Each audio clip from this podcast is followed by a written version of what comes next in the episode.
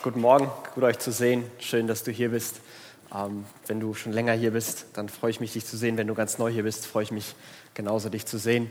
Ähm, ich bin David, ich bin einer der Pastoren hier für die, die mich noch nicht kennen. Und äh, wir befinden uns in einer Reihe, und Songel hat es schon angedeutet, in der es um Identität geht.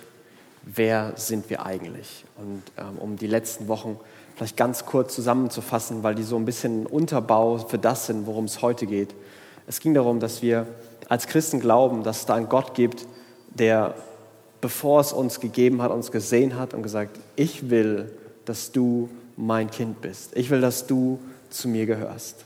Und ich will alles dafür tun. Ich will dir die Augen dafür öffnen, dass du siehst, was ich wirklich über dich denke, wer du wirklich bist. Alles, was zwischen dir und mir steht, das nehme ich, das nehme ich weg und du darfst bei mir sein. Das, das will ich dir schenken. Und das ist so die, die ganz kurze Zusammenfassung. Und auf dieser Zusammenfassung baut dieser, dieser Text auf. Und in diesem Text sagt Paulus, ein Teil dieser neuen Identität ist, dass wir Teil einer neuen Familie sind. Und wenn du an Familie denkst oder ich dich frage, wer ist deine Familie? Ich weiß nicht, wen du alles nennen würdest, ob das sehr, sehr viele wären, ob du das sehr, sehr breit fächerst äh, über Eltern und Geschwister und äh, Onkels und Tanten und Cousins und Cousinen, ähm, ob das vielleicht auch Freunde, Bekannte sind für dich, die für dich sind wie Familie, oder ob das sehr viel kleiner ist, ob das vielleicht nur der Partner ist oder ob das nur äh, die Eltern und der Bruder sind. Das wäre es bei mir. Wenn du mich fragen würdest, David, wer ist deine Familie? Dann würde ich sagen, das ist meine Mama, das ist mein Papa, das ist mein Bruder. So, das ist so die Familie. Ja, da gibt es noch, noch andere, da gibt es noch Cousins, da gibt es noch Onkels und Tanten. Aber die Leute, die ich als meine Familie bezeichnen würde, sind, sind nur die. Weil bei Familie, glaube ich, da geht es nicht nur um, da geht es nicht nur darum zu beschreiben, wie Verwandtschaftsverhältnisse sind oder nicht, sondern bei Familie, da geht es um mehr. Familie sind die, oder zumindest sollten die sein, die für einen da sind, egal was ist. Also wenn, wenn alles schief geht, wenn, wenn das Leben eine, eine Wendung nimmt und, und alles ungeplant verläuft, alles den Bach runtergeht, dann, dann würde, würde ich zu, mein, zu meinen Eltern, zu meiner Familie gehen, zu meinem Bruder gehen. Weil ich wüsste, selbst wenn die äh, genau die gleichen Vorwürfe an mich hätten wie alle anderen, ich wäre trotzdem noch Familie. Ich wäre trotzdem noch der Sohn. Ich wäre trotzdem noch der Bruder. Familie ist mit viel mehr verbunden als mit einfachen Bezeichnungen von Verwandtschaftsverhältnissen. Da geht es um Menschen, die da sind. Menschen, die für mich da sind, egal was ist, egal was kommt. Und wenn du an Familie denkst und auch an die, die Namen, die du vielleicht nennen würdest, dann glaube ich, dass auch da die Reaktionen oder wie wir das erzählen würden, sehr verschieden wären. Manche würden das vielleicht mit einem Lächeln erzählen. Das ist meine Familie. Ich habe eine tolle Familie. Ich freue mich darüber, dass ich so eine Familie habe. Vielleicht ist es schade, dass sie weit weg wohnt, aber es ist eine coole Familie. Die anderen für die freuen sich, dass die Familie so weit weg wohnt und sie kann eigentlich auch gern noch weiter weg wohnen, weil da einfach Spannungen und, und Schwierigkeiten da sind, weil Familie schon immer irgendwie schwierig war. Es, es bleibt Familie und da bleibt auch eine Sehnsucht und man wünscht sich vielleicht, dass, dass manches auch anders wird, aber, aber trotzdem ist es nicht so, yay, Familie, sondern da, da ist viel passiert. Und Familie ist heute wichtig und Familie war damals für die Menschen, an die Paulus diese Teilen schreibt, noch, noch viel wichtiger. In der, der damaligen Zeit, die war ohne Familie, da, da hatte man einfach ein Riesenproblem. Also es gab nicht sowas wie Rente oder Krankenversicherung. So wer alt geworden ist, ja, der hat hoffentlich genug Kinder gehabt, die ihm dann weiterhin zu essen bringen. Wenn jemand krank geworden ist, ja, der hat hoffentlich genug andere gehabt, die für ihn seine Arbeit weitergemacht haben. Es war einfach unsicher und es war fast unmöglich, sich alleine durchzuschlagen. Man musste sich dann irgendwo als, als Sklave meistens anschließen. Man hat eine Familie gebraucht. Und dieses Thema Familie war für die ersten Christen so ein zentrales Thema, weil anders als, als heute vielleicht manchmal, zumindest in unserem Kulturkreis, für manche Menschen hat es damals, wenn sie Christen geworden sind, bedeutet, dass sie ihre Familie verlieren. Es gab genug Menschen, die vor der Wahl standen, okay, wenn du jetzt deine Religion wechselst, wenn du Christ wirst, da brauchst du gar nicht mehr nach Hause kommen. Und vielleicht hast du auch sowas erlebt. Ich weiß, dass es ähm, in meiner Familie gibt es diese Story, das war mit meiner, mit meiner Oma und ihrem Mann so, da, da war es so, okay, ich oder Gott. Eins von beiden, knallhart. Und am Ende wurde sich unter viel Tränen und Leid getrennt. Und jemand hat seine Familie verloren. Meine Oma, die war alleine. Und genau wie für meine Oma war es für die Christen damals, waren die anderen Christen das Auffangbecken. Das war die Familie. Man hat Familie gebraucht, um zu überleben. Man hat Gemeinschaft gebraucht, um zu überleben. Wir können vielleicht heute ohne Familie überleben, aber wenn wir ganz ehrlich sind, es ist ziemlich beknackt, ohne Familie zu leben. Alleine und ohne zu wissen, dass jemand da ist. Und, und dieser Hintergrund, wie wichtig es ist und, und welche Gruppen da eine Rolle spielen, den, den müssen wir ein bisschen vor Augen haben, wenn wir, wenn wir versuchen wollen, uns diesem Text zu nähern, weil Paulus da mit, mit, mit Worten um sich schmeißt, die, die, die wirklich irrelevant sind in der heutigen Zeit, die nichts mehr so viel mit uns zu tun haben, aber trotzdem für die Leute damals die zentralen Punkte ihres Lebens waren. Und er, er, beginnt eine, eine Trennung zwischen Menschen zu beschreiben. Es geht ihm darum zu sagen, hey, ihr seid eine Familie. Aber um diese Familie aufzubauen, will er sie erst erinnern, wo sie herkommen, ähm, will sagen, dass jetzt alles anders ist und dann, wie es, wie es aussieht. Und ich will ungefähr diese Linie auch nachziehen. Am Anfang ein bisschen allgemein drüber reden, was die, was die christliche Idee davon ist, dass Menschen aus allen Altersschichten, Völkern, Nationen, wer immer man ist, zusammenkommen als eine Einheit. Und dann darüber reden, wie das, wie das für uns als Frankfurt City Church praktisch aussehen kann oder praktisch aussieht. Und er beginnt in dem allerersten Vers, in Vers 11 und sagt, denkt noch einmal zurück. Ihr wisst, dass ihr wegen eurer nichtjüdischen Herkunft ähm, die Unbeschnittenen genannt werdet, und zwar von denen, die sich selbst als die Beschnittenen bezeichnen. Dabei ist ihre Beschneidung etwas rein äußerliches, ein menschlicher Eingriff an ihrem Körper. Wie stand es denn früher um euch? Er beginnt zwischen Beschnittenen und Unbeschnittenen zu unterscheiden, also zwischen Juden und Nichtjuden. Die jüdische Religion, da war es ganz normal, da war es Tradition und jeder, der das nicht erlebt hat, war kein Jude, dass, dass Jungs, die geboren wurden, die wurden beschnitten. Und dann war man Jude. Das war ein Zeichen dessen, dass man da reingeboren wurde. Das hat man sich nicht ausgesucht, sondern wer in einer jüdischen Familie geboren wurde, der war Jude und wurde beschnitten. Und da gab es all die anderen Religionen und all die anderen ähm, Menschen, die die griechischen oder römischen Götter verehrt haben oder eine Mischung aus all dem. Und die kannten das nicht. Die kannten das nicht. Da gab es so etwas wie Beschneidung nicht. Da konnte sich auch jeder so ein bisschen aussuchen, in welchen Tempel er denn geht, welche Gottheit er besonders mag, ob er lieber den Gott des Weins oder den Gott des Krieges, ähm, ob ihm der besser gefällt, das kann er sich so aussuchen. Und es gab diese Trennung. Und diese Trennung ist von Anfang an hier von Paulus als eine es ist eher was Äußerliches. Das ist eher was Äußerliches. Paulus sagt, es ist durch einen, durch einen menschlichen Eingriff geschieht. Menschen haben was getan, dass, dass Gruppen entstanden sind. Aber es ist eigentlich nur äußerlich. Dahinter, dahinter steht was Gemeinsames, dahinter stehen Menschen. Und, und diese Frage zwischen Juden und Nichtjuden war bei den ersten Christen die große Frage, mit der die Leute echt kämpfen mussten. Denn die Juden alle, die jüdisch geprägt waren, hatten von klein auf gelernt, dass sie mit Leuten, die keine Juden waren, nichts zu tun haben durften. Also das ging so weit, dass man, wenn man von jemandem eingeladen wurde zum Essen und selbst wenn der Braten einem schon entgegengeschlagen hat, weil es so gut gerochen hat, dann durfte man da nicht hingehen. Man durfte nicht in einem Haus von einem anderen essen, weil man durfte sich nicht unrein machen. Unrein, indem man anderen Menschen begegnet oder indem man etwas isst, was man nicht essen darf oder was falsch ist zubereitet wurde. Also die Juden hatten eine Tendenz, sich abzugrenzen. Sie hatten eine Tendenz, ganz klare Grenzen zu ziehen. Und wir wollen mit euch nichts zu tun haben. Und jetzt auf einmal waren die zusammen in, in einer Kirche. Und wenn man nicht mal zusammen essen kann, ja, wie soll man denn dann Familie sein? Das ist oft das, wo die Familie zusammenkommt beim Essen. Und Paulus beginnt deswegen genau hier und sagt, hey, es gibt diese Trennung und es gibt diese Spannung. Lasst uns drüber reden. Und wie stand es denn früher um euch? Und er redet speziell zu denen, die diesen nicht-jüdischen Hintergrund haben. Und er sagt, früher hattet ihr keinerlei Beziehung zu Christus. Ihr hattet keinen Zugang zum israelitischen Bürgerrecht. Ihr wart ausgeschlossen von den Bündnissen, die Gott mit seinem Volk eingegangen war. Seine Zusagen galten ihnen und nicht euch. Euer Leben in dieser Welt war ein Leben ohne Hoffnung, ein Leben ohne Gott. Und das finde ich ziemlich hart und ziemlich stark. Er sagt, denkt zurück, was damals war. Ihr wart ausgeschlossen. Ihr wart hoffnungslos.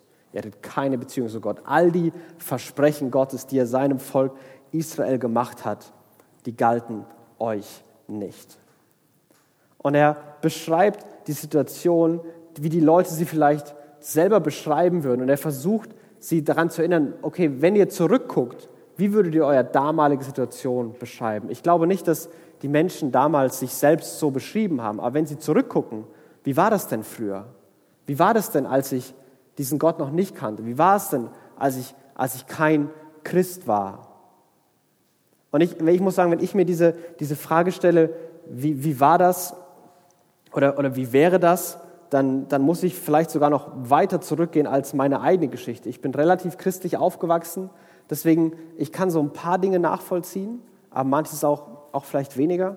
Ähm, ich weiß, wie es bei meinen Großeltern, zum Beispiel bei denen es ganz anders war, wie da vieles gelaufen ist, wie, wie, wie ihr Leben war, wie sie, auch, wie sie auch am Ende so als Menschen waren. Und ich möchte gar nicht wissen, wie, wie, meine, wie mein Leben gelaufen wäre, wenn ich, wenn in manchen schweren Tagen ich nicht gewusst hätte, da, da ist jemand und es wird besser.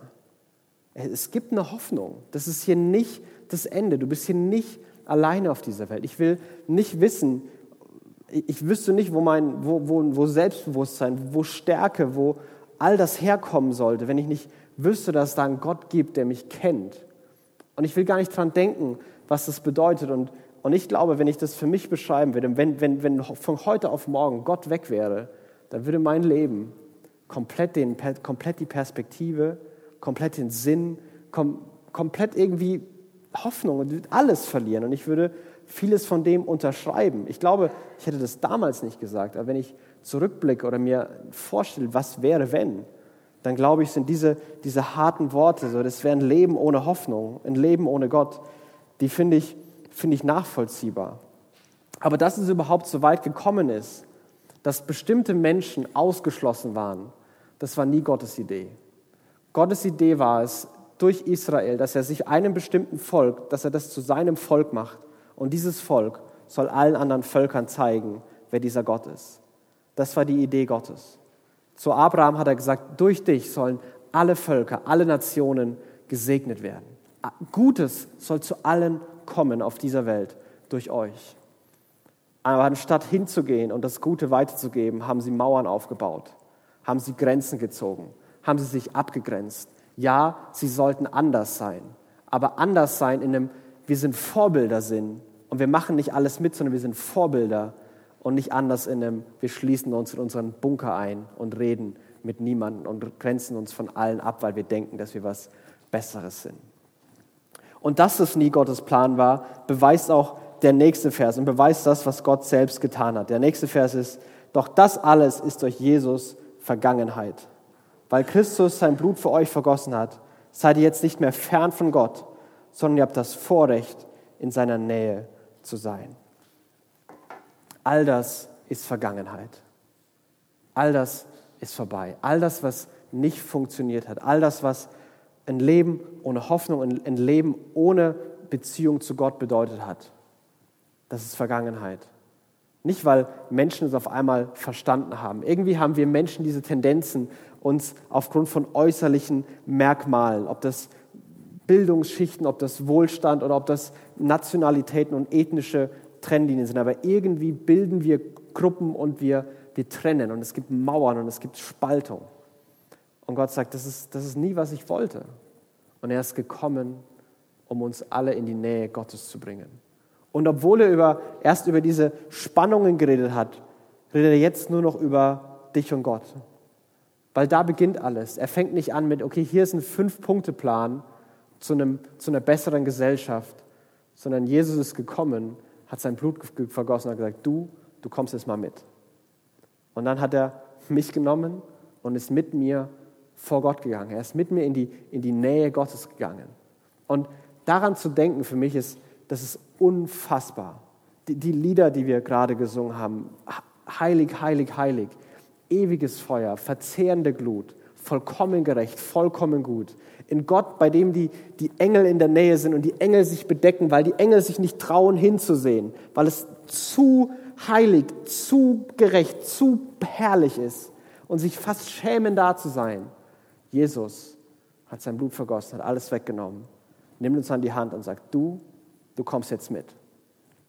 Und er geht mit uns bis, bis vor den Thron Gottes, in die absolute Nähe Gottes. Und dann sagt er, das, zu diesem, diesem Wesen kannst du Vater sagen.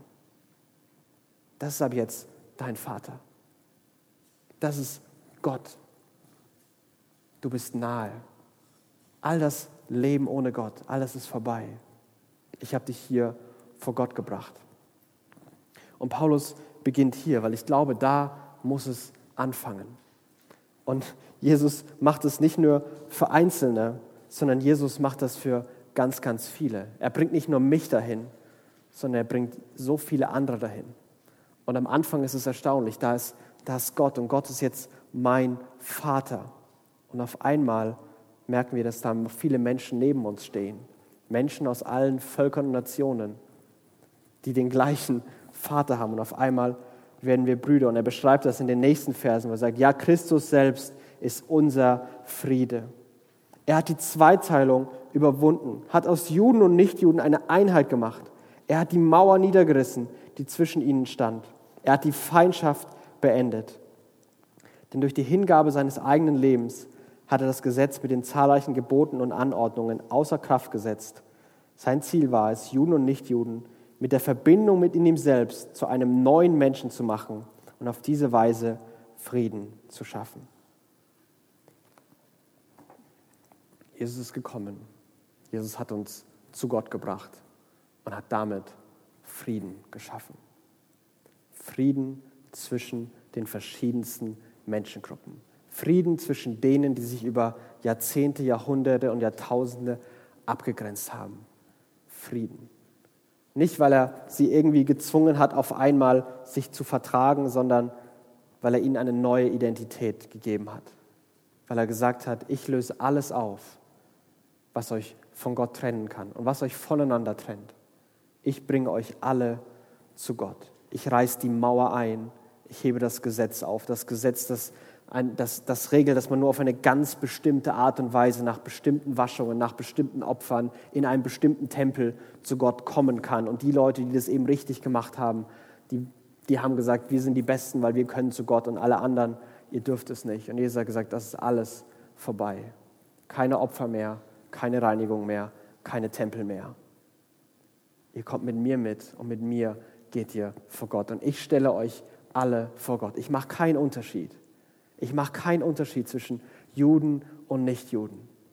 Ich will, dass es Frieden gibt. Ich habe euch zusammengebracht. Und Paulus muss das sagen, weil, weil es nicht selbstverständlich ist, weil, weil diese, diese Schritte passieren müssen. Ja, wir sind Christen. Und das bedeutet auch, dass aus den anderen, aus meinen Feinden, da werden Brüder. Da wird man Gemeinschaft. Und weil man diese neue Identität hat, ist auf einmal Frieden möglich. Also mein, mein Bruder und ich, wir haben uns immer mal wieder, wir hatten Meinungsverschiedenheiten, sagen wir so. Ähm, zum Beispiel, wer entscheiden darf, welches Nintendo-Spiel gespielt wird. Das war eine wichtige Frage. Und dann haben wir uns eben gezofft und dann wurde Schrei, Geschrei zu laut und dann hat, kam die Mutter oder der Vater rein und hat gesagt, so, ihr vertragt euch jetzt. Hatten wir keine Wahl, da mussten wir uns vertragen, sonst hätten wir nicht Nintendo spielen dürfen, das wäre nicht gut gewesen. Aber auf einmal, da gab es was, was, was größer war als, als Streit und Trennung und Meinungsverschiedenheiten. Wir hatten den gleichen Vater. Wir waren Brüder. Und das war wichtiger als, als alles, was uns getrennt hat. Auf einmal konnten meine Eltern zu uns immer und immer wieder sagen, und ich glaube, das haben wir wirklich oft gehört, ihr vertragt euch jetzt ihr vertragt euch jetzt. Wir sind eine Familie, ihr seid Brüder und ihr vertragt euch jetzt. Und ich glaube, das ist die, die gleiche Idee, die, die Gott und die, die Jesus hier sagen will. Ihr seid Brüder und ihr vertragt euch jetzt. Und es ist mir ganz egal, was da alles an möglichen Gründen in der Vergangenheit war. Es ist mir ganz egal, was da an jüdisch und nicht jüdisch und an kulturellen und traditionellen Unterschieden war. Ihr vertragt euch jetzt. Ihr seid Christen. Ich habe Frieden gemacht zwischen euch und zwischen Gott. Und er, und er bleibt bei diesen Gedanken. Und er sagt, dadurch, dass Jesus am Kreuz starb, hat er sowohl Juden als auch Nichtjuden mit Gott versöhnt und zu einem einzigen Leib der Gemeinde zusammengefügt. Durch seinen eigenen Tod hat er die Feindschaft getötet. Er ist in dieser Weise gekommen und hat Frieden verkündet. Frieden für euch, die ihr fern wart, und Frieden für die, die das Vorrecht hatten, in Gottes Nähe zu sein. Er hat Frieden für alle gebracht, die Feindschaft beendet, alles, was trennen könnte, weggenommen und will zu einer Familie, einem Leib, einer Gemeinde zusammenfügen. Und ich muss sagen, das ist etwas, was mich am Christentum wirklich fasziniert. Und das habe ich mehr und mehr kennengelernt, als ich, ähm, als ich hier in Frankfurt war und dann auch te teilweise in den USA. Ähm, ich bin in einer Gegend aufgewachsen, ich, in Franken, da sind alle Franken. Also da gibt es vielleicht ein, zwei türkischstämmige Mitbürger, aber das war's. Das sind alles Franken. Und in der Kirche, da sind auch alles Franken. Die reden alle komisch und sehen grimmig aus, äh, finde ich sympathisch, aber ist so.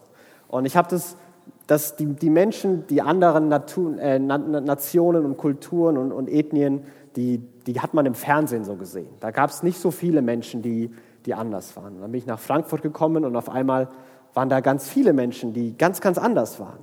Und ich habe viele Menschen kennengelernt. Aber wo es mir so, wie diese Verbindung zwischen allein der, die Tatsache, Christ zu sein, der Verbindung zwischen Leuten schafft, ist mir am meisten nochmal bewusst geworden, als ich nach Amerika für ein Auslandssemester gegangen bin. Ich habe neun Monate da verbracht, äh, habe in, in Dallas, Texas studiert und danach war ich in einer äh, Asian American Kirche für zwei Monate, also das ist die volle Dröhnung, äh, ethnische Abwechslung. Und ich bin dahin und äh, ich habe da ein Zimmer gebucht gehabt, bin da hingegangen mit meinem Koffer, äh, was ich dann rausgefunden habe, als ich da war, dass die, in, in, dem Foto von meinem Zimmer, da waren Möbel drin, aber die waren nur auf dem Foto und nicht in meinem Zimmer. Und dann kam ich mit meinem, mit meinem Koffer an und stand da in dem Campus Housing. Ähm, ähm, ich kam in mein Zimmer, ein, ein, Koreaner hat mir das Zimmer gezeigt, mein Mitbewohner äh, war aus, aus Kenia und hat gerade was gekocht und ich habe gehofft, dass er mich nicht fragt, ob ich probieren will, weil es irgendwie komisch aussah. Ähm, und dann wurde mir mein Zimmer gezeigt und dann war das leer und ich hatte ein Riesenproblem. Der Koreaner hat es gesehen, hat äh, einen äh, Texaner angerufen, der wirklich äh, etwas äh, fülliger Cowboyhut und alles andere auch äh, mich abgeholt hat, weil er einen Freund hatte, der ein Bett hatte. Und dann sind wir in seinem Pickup-Truck mit Country-Musik, das ist alles nicht gelogen, das ist wirklich so, ähm, sind wir da hingefahren und haben das Bett geholt. Und dann hatte ich auf einmal ein Bett und irgendwie waren ein Koreaner, ein Kenianer und ein Amerikaner beteiligt. Und ich kannte die nicht. Ich habe die noch nie vorher gesehen. Aber wir waren Christen. Wir waren alle Christen. Wir haben verschiedene Sachen gegessen, wir haben verschiedene Musik gehört und wahrscheinlich fanden wir uns alle gegenseitig komisch. Aber wir waren Christen. Und es hat verbunden. Und ich habe noch viel mehr Menschen da kennengelernt, die, die wirklich aus allen Ländern waren. Und wir müssen uns gar nicht so weit umgucken. Wir, wir können, können hier in, in diesem Raum und in dieser, in dieser Frankfurt City Church bleiben. Wir haben tatsächlich, ich habe das diese Woche mal geguckt auf der, auf der Gemeindeliste, wir haben auf, aus jedem Kontinent Menschen hier. Also jeder Kontinent der Welt ist in dieser kleinen City Church vertreten. Irgendwas bringt Menschen mit verschiedensten Kulturen, die sich gegenseitig irgendwie ein bisschen komisch finden, zusammen. Und das ist dieser, dieser Jesus. Das verbindet, das versöhnt, das bringt zusammen. Das ist etwas, was zusammenbringt was alles, was trennen könnte, alles, was größer ist, irgendwie unwichtig erscheinen lässt. Das ist wichtiger als alles andere. Und ich glaube, diese Botschaft, dass es Versöhnung gibt, dass es ein, ein Miteinander von verschiedenen Menschen, ob das, ob das aus Nationen, ob das, ob das Ethnien sind oder ob das Bildungsschichten oder was es ich sind, dass das Zusammensein möglich ist. Ich glaube, das ist was, was wir unglaublich stark betonen und vorleben müssen in dieser Welt. In einer Welt, die im Moment von, mit, wo man mit Populismus und wir gegen die und die bösen anderen sogar Präsident werden kann. Und ich glaube, besonders als Christen, wir dürfen auf keinen Fall die Mauer, die Jesus eingerissen hat, anfangen aufzubauen. Dass es da die anderen gibt, die anders aussehen, die anders essen, die anders reden und die sind komisch. Und wahrscheinlich wäre es besser, wenn die nicht da wären. Und deswegen baue ich eine Mauer. Und es ist nicht okay, wenn man, wenn man kein Christ ist, so zu denken, weil alle Menschen Würden haben. Und es ist erst recht nicht okay, wenn man Christ ist. Dafür ist überhaupt kein Platz, sondern ganz im Gegenteil. Wir sind Menschen, die der Welt vorleben müssen, dass dieser populistische Quatsch wirklich Quatsch ist. Weil die anderen nicht die Feinde sind und nicht komisch sind, sondern weil man als Brüder und Schwestern Familie sein kann. Dafür ist Jesus gekommen, um zu versöhnen, um zusammenzubringen, um alle Menschen, die, die, die seine Kinder, wenn Christen sind, zum Teil einer großen Familie zu machen. Und diesen Familienausdruck betont er auch nochmal in den Vers und dann will ich ein bisschen versuchen, praktisch für uns zu werden. Und er sagt, denn dank Jesus Christus haben wir alle, Juden wie Nichtjuden, durch einen und denselben Geist freien Zutritt zum Vater. Ihr seid jetzt also nicht länger Fremde ohne Bürgerrecht, sondern seid zusammen mit allen anderen, die zu seinem heiligen Volk gehören, Bürger des Himmels. Ihr gehört zu Gottes Haus, zu Gottes Familie. Ihr seid Gottes Familie. Gott sagt, die Menschen, die seine Kinder sind, die Menschen, die, die, für die Jesus gestorben ist, die an diesen Jesus glauben, die Jesus genommen hat und in die Nähe Gottes gebracht hat, die sind seine Familie. Gott, Gott spricht ganz bewusst von Familie, wohl wissend, was das in manchen auslösen kann. Und ich glaube, das ist was, was Kirche auszeichnen sollte. Und ich glaube, das ist gleichzeitig was, und wenn wir, wenn wir zu uns kommen, wo wir, glaube ich, noch vieles lernen können. Ich weiß nicht, was du sagen würdest, ob du sagen würdest, die Frankfurt City Church oder Menschen aus der Frankfurt City Church sind meine Familie. Die, die, das ist wie eine Familie für mich. Die muss nicht deine, deine Eltern, deine andere Familie ersetzen, aber das sind Leute da, das ist wie Familie. Wenn ich weiß, wenn was schief geht, dann kann ich da hingehen. Dann werden die für mich da sein. Und ich weiß, dass es einige gibt, die das schon erlebt haben. Und einige von euch würden lauthals Ja rufen. Ja, ich habe das erlebt. Ja, Menschen hier sind meine Familie. Aber genauso bekomme ich auch immer wieder mit, und es gibt immer wieder Menschen, die sagen, das ist irgendwie schwierig. Das ist irgendwie schwierig, hier Anschluss zu finden, reinzukommen. Dass man, dass man wirklich das Gefühl hat, hey, wir, wir, sind, wir sind Familie, wir sind füreinander da. Hier darf ich wirklich sein, wer ich bin und ich weiß, im Zweifel, im Zweifel sind alle anderen für mich da. Und vielleicht ist es auch ein Stück die Verlängerung von dem, was in, in Frankfurt normal ist, in einer Stadt, wo so viele Menschen sind, wo man so viele Menschen um sich hat und trotzdem es so schwierig ist, irgendwie Leute außerhalb von einem Business-Kontext kennenzulernen. Alle sind so schnell, alle sind so beschäftigt, alle sind so, so professionell und es ist so schwierig, mal eine ehrliche Antwort zu bekommen. Hey, wie, wie geht es dir eigentlich? Wie geht es dir eigentlich wirklich? Was ist los? Und ich, und ich glaube, da gibt es einige Dinge, die, die, ich, die ich uns einfach fragen will. Und die, weil, weil dieses Familiengefühl, wir sind Gottes Familie. Punkt. Das sind wir.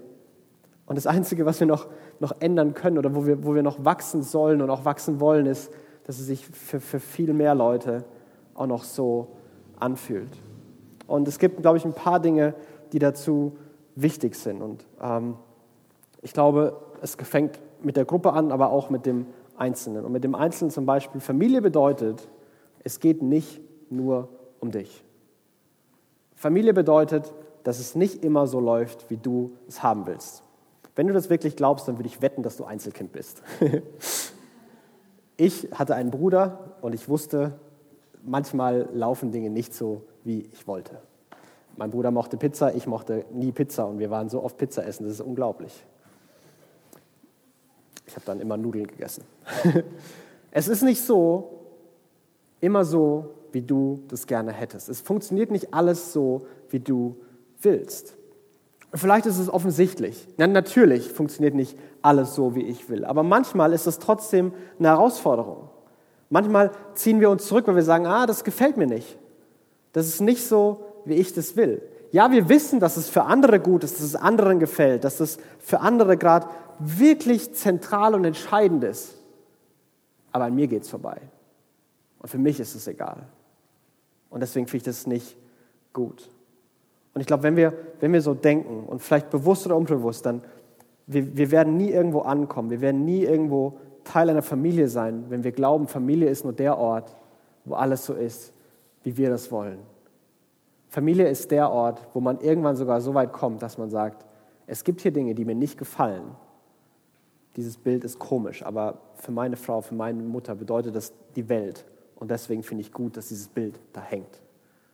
Es gibt Lieder hier, die gesungen werden, die finde ich mittelgut. Aber ich weiß, dass es Menschen gibt, die die unglaublich lieben. Und ich finde gut, dass wir diese Lieder singen. Weil es nicht nur um Einzelne geht. Es geht nicht nur um das, was ich will und was ich nicht will. Und das ist vielleicht die, die erste ganz entscheidende Weichenstellung. Es geht um uns. Es geht nicht nur um die anderen, aber es geht auch nicht nur um mich. Es geht um uns. Und eine, ein zweiter Gedanke ist vielleicht, dass wir irgendwie so beschäftigt sind und wir uns dafür gar keine Zeit nehmen. Und ja, manche von uns sind wirklich busy und das, das geht gar nicht anders. Aber manchmal glaube ich, dass das auch ein, ein Grund sein kann, um ganz bewusst ein bisschen auf Abstand zu bleiben. Ein bisschen, ein bisschen Distanz zu wahren, Leute nicht zu nah an mich ranzulassen. Und vielleicht ist es eine ganz natürliche Reflex. Vielleicht haben wir Angst. Angst, wenn Menschen merken, wer wir wirklich sind, dass sie sich von uns abwenden. Dass uns Probleme, ja, das sind unsere Probleme, die, die, die, die gehen die anderen nichts an. Und vielleicht vielleicht sogar schlimmer, vielleicht bist du sogar in der Vergangenheit mal verletzt worden. Vielleicht hast du gerade von Kirche und vielleicht auch hier von uns oder von Leuten hier erlebt, dass, dass Enttäuschung passiert ist, Missverständnisse, dass einfach Vertrauen missbraucht wurde. Und, und ich weiß, es, es ist wirklich schwierig, sich neu darauf einzulassen, neu zu vertrauen, neu neu sich darauf einzulassen. Aber ich glaube, die Alternative, zu sagen, ab jetzt bleibe ich für immer auf Abstand, ist viel schrecklicher als die Möglichkeit, nochmal verletzt zu werden. Wir fühlen uns dann am einsamsten, wenn ganz viele Menschen um uns sind, aber keiner mit uns redet und wir das Gefühl haben, keiner kennt uns. Dann fühlen wir uns viel einsamer, als wenn wir irgendwo alleine sind. Ich möchte vielleicht da noch ein, ein kurzes Zitat. C.S. Lewis schreibt das über menschliche Beziehungen und, und Liebe untereinander, das genau in diese, diese Richtung geht. Er sagt, lieben heißt verletzlich sein. Liebe irgendetwas und es wird dir bestimmt zu Herzen gehen oder gar das Herz brechen. Wenn du ganz sicher sein willst, dass deinem Herzen nichts zustößt, dann darfst du es nie verschenken, nicht einmal einem Tier. Umgib es sorgfältig mit Hobbys und kleinen Genüssen. Meide alle Verwicklungen. Verschließe es sicher im Schrein oder im Sarg deiner Selbstsucht. Aber in diesem Schrein, sicher, dunkel, reglos, luftlos, verändert es sich. Es bricht nicht, es wird unzerbrechlich, undurchdringlich, unerlösbar. Ich weiß, es macht Angst und ich weiß, es tut weh. Aber Familie, Beziehung bedeutet immer, verletzlich zu sein. Und es wird es immer bedeuten. Und ohne das geht es nicht. Und ja, du kannst dafür sorgen, dass dein Herz nie wieder bricht, dass nie wieder jemand dir Leid zufügen kann. Aber das bedeutet, dass auch nie wieder dir jemand Freude machen kann, dass niemand ran kann. Es wird unzerbrechlich, an dem alles abprallt und es ist wirklich gefährlich. Und das sind vielleicht zwei, zwei Gedanken, zwei Fragen, die, die wirklich entscheidend sein können. Glauben wir, es geht nur um uns. Und deswegen, ja, deswegen ziehen wir uns vielleicht ein Stück zurück. Oder deswegen glauben wir, im Moment brauche ich gar keine Hilfe und vergessen, dass es da andere gibt, die uns aber sehr wohl bräuchten, bei denen es schief geht. Glaube ich, ich darf gar nicht sagen, was los ist oder will ich vielleicht gar nicht sagen, was los ist, weil vieles einfach so schmerzhaft ist. Und vieles wird Zeit brauchen. Und, und Heilung braucht Zeit. Aber ich wünsche mir, dass mehr und mehr Leute und wir mehr und mehr als Gemeinschaft eine Familie werden und sich das mehr und mehr so anfühlt. Dass wir mit Problemen nicht weglaufen, sondern hierher laufen. Dass niemand alleine ist, sondern wir alle gemeinsam an dem gleichen ziehen. Denn dafür ist Jesus gekommen. Jesus ist gekommen, um Frieden zu bringen, um dich und mich an die Hand zu nehmen und die Nähe Gottes zu bringen und sagen, das ist Gott, das ist ab jetzt dein Vater. Alles, was du glaubst, was dich von Gott trennt, all deine Fehler, all deine Schwächen, alles, was du kannst und was du nicht kannst, all das habe ich Jesus für immer am Kreuz getragen und weggenommen. Du darfst bei Gott sein für immer. Durch das Kreuz ist der Platz in der Gegenwart Gottes für immer sicher. Und dann sagt Jesus, jetzt, jetzt schau dich um. Schau dich um, wer hier noch alles ist. Ihr seid jetzt Familie. Ihr seid jetzt Familie. Das wird herausfordernd, aber keine Angst. Ich bin der Gott, der über all dem steht, der für alle euch gestorben ist, der alle euch liebt. Ihr seid jetzt Familie. Lebt so. Werdet immer mehr zu einer Familie.